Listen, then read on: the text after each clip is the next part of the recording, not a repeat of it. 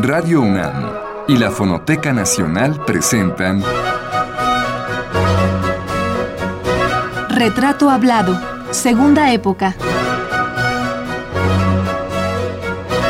Una serie a cargo de Elvira García.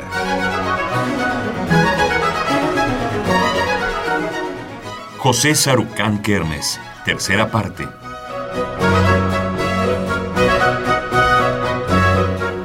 La semana pasada hablamos del doctor José Sarucán y del papel que jugó en el impulso de la Cátedra de Ecología en la UNAM.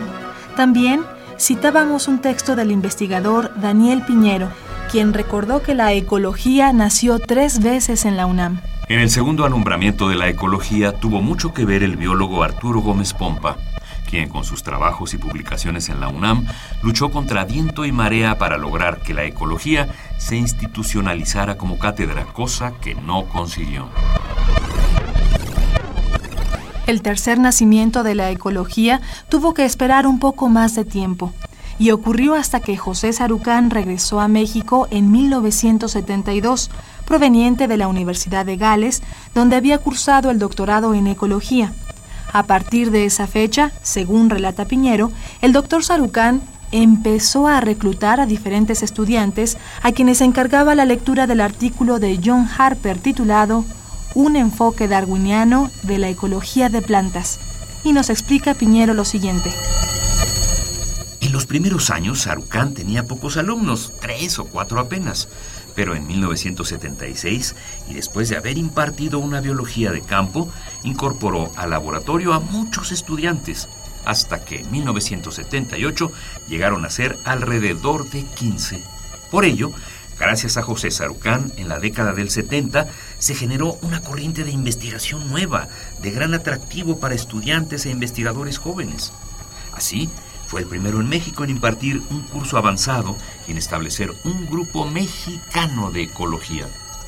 Pero interrumpamos por unos minutos el texto de Piñero y vayamos a conversar con el doctor Sarucán, quien nos habla del importante papel que los científicos han tenido para México en la búsqueda de soluciones a los problemas que aquejan al país. Pero ¿no será que lo que ocurre con la ciencia en México y sus investigadores es que hemos estado o ha estado alejada de, la vida cotidiana y de los problemas del país. A lo mejor sí, pero eh, por otro lado le podría decir que no. Muchos de los problemas del país se han resuelto justamente porque hay gente que ha hecho investigación para generar conocimiento, para arreglar cosas.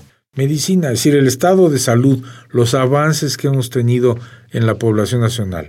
De 1940 para acá, la expectativa de vida eran 40 años.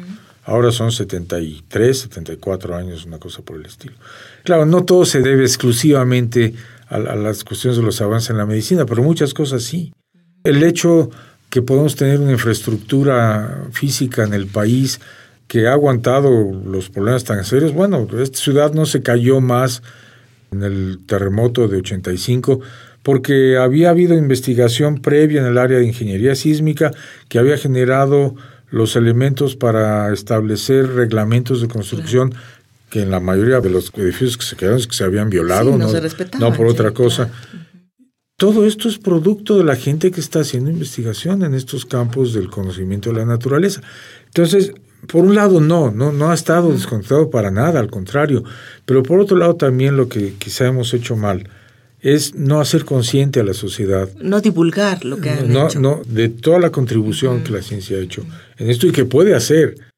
Y que los gobiernos tampoco se han dado cuenta de esto, que debieran ser los usuarios más intensos de la capacidad de, este, intelectual y, y, no nada más en las áreas de las ciencias naturales, yo diría también las ciencias sociales y de otras disciplinas. ¿no? Este, a veces nos quejamos que la industria no hace uso de, de los investigadores en México porque el X o Y, pero en realidad es mucho más responsable el gobierno o los gobiernos, porque es no nada más a nivel federal, sino también estatal y municipal, del no uso de su capacidad intelectual instalada en el, en el municipio, en el estado, en el país, o por lo menos lo hace de manera muy, muy limitada. ¿no? Esto es otra cosa que tenemos que cambiar y que tenemos que modificar y tener más confianza en nosotros mismos en la capacidad creativa de nuestras gentes, estimular esa capacidad creativa. Allí hay una gran cantidad de cambios que habría que hacer urgentemente si queremos tener otro país rápido. A los trabajos relacionados con la ecología que el doctor José Sarucán realizaba en los años 70 y 80, habrá que agregar los cargos que desempeñaba en la UNAM. De 1979 a 1985 fue director del Instituto de Biología, responsabilidad en la que fue reelecto. En 1987 fue designado coordinador de la investigación científica de la UNAM. Nuestro personaje estaba a un año de ser elegido como rector de la máxima casa de estudios. Ello iba a ocurrir en 1988. Ya para esa época, Sarucán había escrito su obra Árboles Tropicales de México y continuaba interesado en la vida y el trabajo científico de Charles Darwin, de quien escribiría años más tarde un hermoso libro titulado Las Musas de Darwin.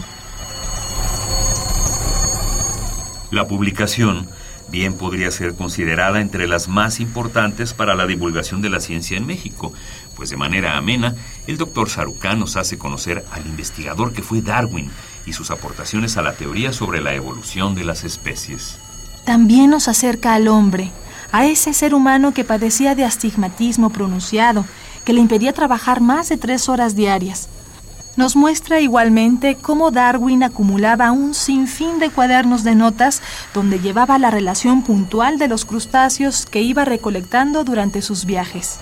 A Darwin nos lo presenta en sus distintas facetas, una de ellas experimentando en el invernadero de su casa u observando sus panales de abejas. También nos habla de los amigos que le influyeron en el desarrollo de su teoría de la evolución humana. Es por esto último que el libro se llama las Musas de Darwin. En el prólogo a Las Musas de Darwin, José Sarucán dice,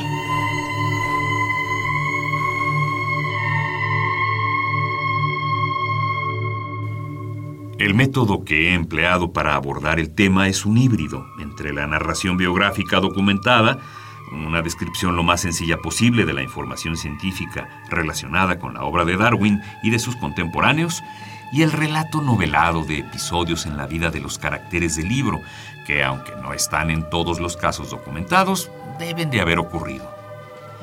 Para lograr esto último he intentado compenetrarme en el pensamiento y en el carácter de los personajes involucrados, especialmente en los de Darwin. Mis experiencias de investigación en la ecología y la historia natural en el campo, especialmente en la zona tropical de México, me han ayudado a sentirme un poco más cercano a las situaciones imaginarias que describo. La referencia a los diversos aspectos del ambiente social, cultural y económico, de los tiempos en que los personajes centrales vivieron, me ha parecido también importante. La ciencia, como cualquier otra actividad humana que contribuye a la cultura de un grupo, se desarrolla en condiciones sociales, culturales y económicas propias de cada momento histórico, que influyen sobre sus características y, consecuentemente, la moldean.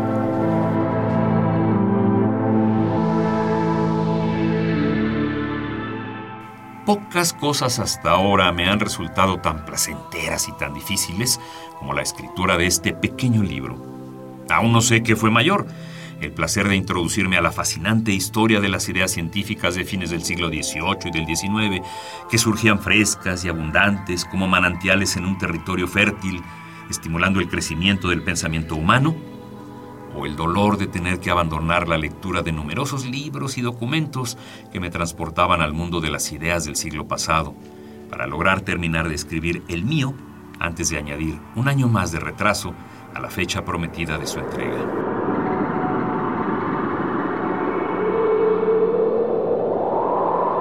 Escribir un libro como este ha sido también un serio ejercicio de desarrollo de humildad personal. Me refiero solamente al efecto de leer acerca de la vida y la obra de verdaderos genios del pensamiento, confrontados a una sociedad frecuentemente refractaria o francamente hostil, sino también a la confrontación con las limitaciones personales de escribir lúcidamente para un público no especializado, tratando de mantener al mismo tiempo un texto interesante y ameno.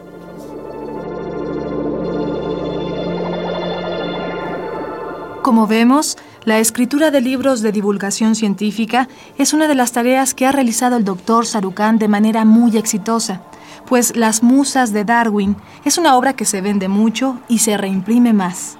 Pero una enorme responsabilidad fue la que asumió a partir de 1988, cuando tuvo que concentrar todo su tiempo y esfuerzo en el cargo de rector de la UNAM, que desempeñó en un primer periodo que abarcó de 1989 a 1992 y en una segunda etapa de 1993 a 1996.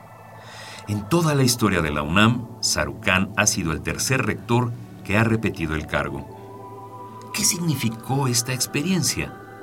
Él nos la cuenta así. Yo creo que el, haber llegado a la, a la rectoría es, lo he dicho mil veces y lo he escrito, yo creo que es el privilegio más grande que alguien que vivió la universidad, nació en la universidad intelectualmente, regresó a la universidad para desarrollarse académicamente y que ha vivido por y para la universidad puede tener. No veo ningún otro puesto de mayor trascendencia. Alguien me ha dicho, bueno, que la presidencia de la República. No, estoy hablando de alguien que nace en y para la universidad y vive de la universidad. Yo no quiero minimizar la responsabilidad brutalmente grande de un presidente de la República. ¿Ni le gustaría llegar a ser presidente de la este, República? Eh, además no puedo. ¿Pero qué fue ser dos veces rector? Fue un privilegio en primer lugar. ¿Y como reto Segundo, segundo fue un enriquecimiento personal gigantesco. Un enriquecimiento porque reconoce uno a una institución que de otra manera no hay manera de conocer. Solamente a ese nivel puede uno entender qué es la UNAM antes de eso yo fui director del Instituto de Biología, después fui coordinador de ciencias, dos puestos de importancia y de responsabilidad, pero que nunca me dieron la visión de la universidad que uno adquiere estando en la rectoría, ni de broma. Y este, este entender lo que significa la institución para quienes estamos dentro de la institución, alumnos y maestros particularmente, y también para lo que significa para el país es, es realmente una, es una experiencia única. El ver la, la capacidad y el potencial que tiene la institución en función del futuro del país, en función de la influencia que puede tener esa juventud, que es, es el futuro del país. Y de donde me sale esa frustración de la que estábamos hablando hace rato. Es único. Y el tratar con gente absolutamente de primera, que son los colaboradores de uno, que uno no se los lleva. Yo no llevé colaboradores a mi rectoría, los hice ahí porque la mayor parte de quienes trabajaron conmigo no, no, no eran gente que había trabajado conmigo antes. La riqueza de esas amistades honestas, de adeveras, basadas en el compartimiento de lo que queremos que sea la universidad, de un sentimiento común de propósito de lo que queremos que sea la universidad, son riquezas gigantescas. De veras, y además uno ve al país desde ese puesto de una manera que no puede verla de otra manera. Por lo menos en mi caso, este no sé si es el caso de otras personas, ¿no? Y haber tenido el privilegio de que a los cuatro años hay un balance y la comunidad y la Junta de Gobierno deciden que uno continúe, es también muy satisfactorio en el sentido de decir, bueno, no se hicieron las cosas tan mal, hay más cosas por hacer hay, líneas que seguir, hay, hay, cuestiones por construir más allá. También es pues un aliciente muy grande, sin duda, ¿no? Oiga, doctor, ¿qué le quedó como pendiente por hacer en sus dos periodos? Como Ufa, muchísimas cosas, no hay manera. Alguien me decía, siente usted la cara. Pero digamos tres importantes. Es que hay tantas, no hay tarea acabada, la universidad nunca se acaba. La universidad es un proyecto que tiene que seguirse construyendo permanentemente porque en el momento en que no se construya, y no se construye académicamente específicamente, se está quedando atrás. Hay dos cosas que me hubiera gustado lograr. Uno era la federalización de la universidad, por la cual estuvimos trabajando muchísimo y que avanzamos mucho en la parte de la descentralización administrativa, pero que era indispensable, pero que bueno, no, no alcanzó el tiempo. El otro era el convertir otra vez a la Universidad Nacional. Tenía dos elementos. Uno, que era tratar de lograr que todos los jóvenes y las jóvenes que veían a la universidad como el lugar donde querían estudiar, de, no importa de dónde venían del país, tuvieran la oportunidad de concursar para hacerlo. En eso avanzamos un poco, pero no mucho. Pero el otro punto era llevar a la universidad al país. Y para esto lo que yo hice fue establecer capítulos de egresados en todos los estados. Eso sí lo logré hacer. Y la idea era que estos capítulos de egresados fueran los manejadores de los programas de educación continuada a los profesionistas. Y esto era regresar a la universidad a los estados con un grupo de personas privilegiada que había tenido la oportunidad de ir a la universidad, que había obtenido un título profesional y ahora que estaba ejerciendo esa profesión, pero que desde que había salido de la universidad no había vuelto a poner un pie en una universidad o en un aula o en un lugar para continuar, para mejorar su conocimiento. Esa parte me hubiera gustado mucho terminarla, no se hizo, después pues ya no se continuó. Y al revés de lo que era antes la Universidad Nacional, que todo el mundo tenía que venir de todos los estados acá porque aquí estaba la UNAM, ahora era al revés, era llevar la universidad a todos los estados de esa manera, de la manera que tenía que ver con la educación continuada a los profesionales.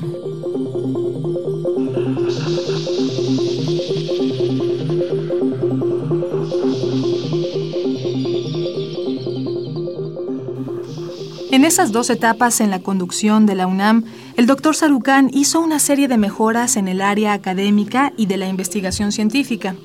Por ejemplo, propició la creación de los consejos académicos en las áreas de las ciencias biológicas y de la salud, de las ciencias físico-matemáticas, de las ingenierías, de las humanidades, de las artes y de las ciencias sociales.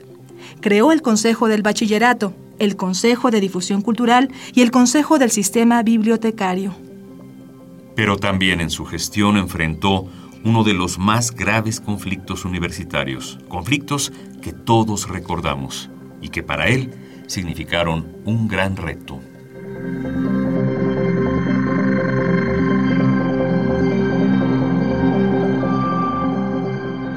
Y el reto más duro que enfrentó retomando un poco la frase del doctor de la Fuente, en el momento en que usted tuvo que ejercer mano dura, ¿cuál fue? Bueno, hubo varios. Uno fue el Congreso Universitario, que fue una experiencia dura, pero yo creo que fue muy enriquecedora. Y le voy a decir por qué. Porque le dio la oportunidad a la gente que participó en ese Congreso multitudinario, que fue una locura total. Les dio una oportunidad y una ventaja, entre otras, creo, pero una muy importante. Y fue entender y conocer la universidad mucho mejor de lo que la conocían. A los alumnos para darse cuenta que los profesores y los directores no eran unos ogros malditos, este, privilegiados, y que eran gentes tan comprometidas y tan con tanto cariño por la institución como ellos podían tener, y con tantas ilusiones por la institución como ellos podían tener y a los directores particularmente de los institutos darse cuenta que la universidad era más que los institutos de investigación, que tenía el bachillerato y el bachillerato tenía una bola de problemas y tenía una bola de limitaciones y que era parte de la universidad y que había que protegerla y que tenía las ENEPs, que también tenía muchas limitaciones. Es decir, esa socialización de la idea de lo que es la universidad creo que fueron las cosas más importantes. Y ahí hubo que tener mano dura y, este, tratar de conducir este Congreso con la ayuda de mucha gente, sin duda. Yo no lo podía haber hecho solo. De tal manera que no se dañase a la universidad. Yo creo que eso se logró. Y no solamente no se dañó a la universidad, yo creo que se lograron cosas muy importantes en ese proceso. Después, pues fue en algunos de los problemas que tuvimos, que tuvieron que ver con las cotas, cuando propuse la elevación de las mismas, y la mano dura ahí consistió en tener que echarme para atrás. Fue una mano dura contra mí mismo. Y también cuando la universidad fue tomada, este, la única vez que se tomó la rectoría por un grupo de estudiantes que supuestamente estaban defendiendo a quienes no habían entrado al bachillerato. Y que fue una mano dura que no se expresó con cuestiones de represión, sino al contrario, de expresión de la comunidad de rechazo a esto. No fue sino esa gran manifestación de, gente en, la explanada de la universidad con una sola manta totalmente en silencio que decía dejen a la universidad libre o algo por el estilo, frente a los que la tenían tomada, que realmente cambió las cosas. No voy a entrar en detalles de cuál fue la relación del gobierno con esto, que fue de un abandono muy grande. Sí, es cierto. Pero esto fue lo que cambió las cosas. Y no, otra vez no fue mano dura, pero fue una decisión de tener que arriesgar que eso no fuera la, el tamaño de la expresión de la gente y mantener la mano dura en decir no vamos a ceder un milímetro en los principios de la universidad, no entra nadie que no haya pasado el examen, no entra nadie que no se haya inscrito. Y hubo mucha expresión. Este, la universidad lo merece, lo merecía en ese momento, lo ha merecido en muchos casos. Desafortunadamente, en muchos casos ha sido dejada sola. Y yo siempre he dicho, la universidad no es una institución diseñada para tener sus mecanismos de defensa contra esas este, amenazas y esas fuerzas totalmente irracionales. En el momento en que la tuviera, dejaba de ser universidad. Doctor, que en ese momento tan difícil de la toma de la rectoría, ¿Qué pasó por su cabeza? Supongo que usted se habrá encerrado uno o dos minutos o no sé cuántos con su propia conciencia, ¿verdad? A tomar decisiones. Sí, déjame decirle que es, finalmente, aunque uno está rodeado de mucha gente de primera, finalmente estas son responsabilidades muy solitarias. Y ahí mi apuesta fue decir, bueno, vinieron varios directores a decir, ¿por qué no nos permite que organicemos una manifestación de repudio a esto. Hice un balance porque algunas gentes, muy buenos colaboradores míos, me dijeron, es muy riesgoso, si no se logra juntar a estas gentes, nosotros no vamos a, a ponernos a carrear gente. Si esto espontáneamente no se da, es muy peligroso. Y yo dije, bueno, pues mi decisión fue si la universidad y lo mejor de la institución no se expresa para defender a su institución. Entonces he hecho algo mal. Mi tarea no fue completa y a lo mejor ya no debo seguir. Y fue una decisión dura. Créame que varios de mis colaboradores estaban muy preocupados de esto. Yo les dije, no, que la hagan y vamos a hacer una prueba. Vamos a hacer la prueba si la institución tiene la salud que su planta académica y alumnos que están conscientes de estas cosas le dan. Y se dio. Fue muy grato, Déjeme decirle que con eso cambió radicalmente la, la actitud del gobierno en ese momento hacia el UNAM, que había sido, no, pues ustedes arreglen sus problemas, nosotros no nos vamos a, meter, ¿no? Y luego vinieron mecanismos para resolver este asunto, no voy a meter en los detalles. Lo, estoy escribiendo. Muy bien, le está usted escribiendo en un libro sobre, que, pero que es, específicamente sobre su rectorado. Sí, pues es mi experiencia, la vida de, de, de esos ocho años en el sexto piso.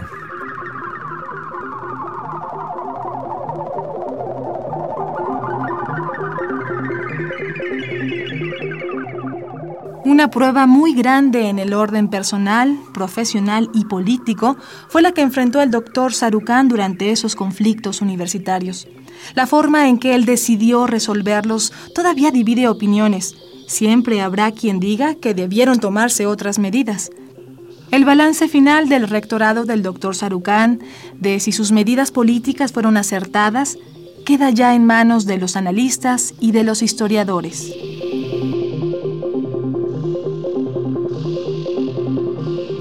Esta fue la tercera parte de la serie dedicada al ecólogo José Sarucán Kermes.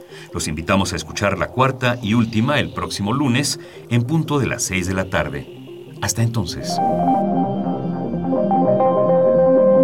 Grabación Miguel Ángel Ferrini. Montaje Miguel Ángel Mendoza. Una producción de Liliana Reyes e Isela Villela. Voces María Sandoval y Juan Stack. Radio UNAM y la Fonoteca Nacional presentaron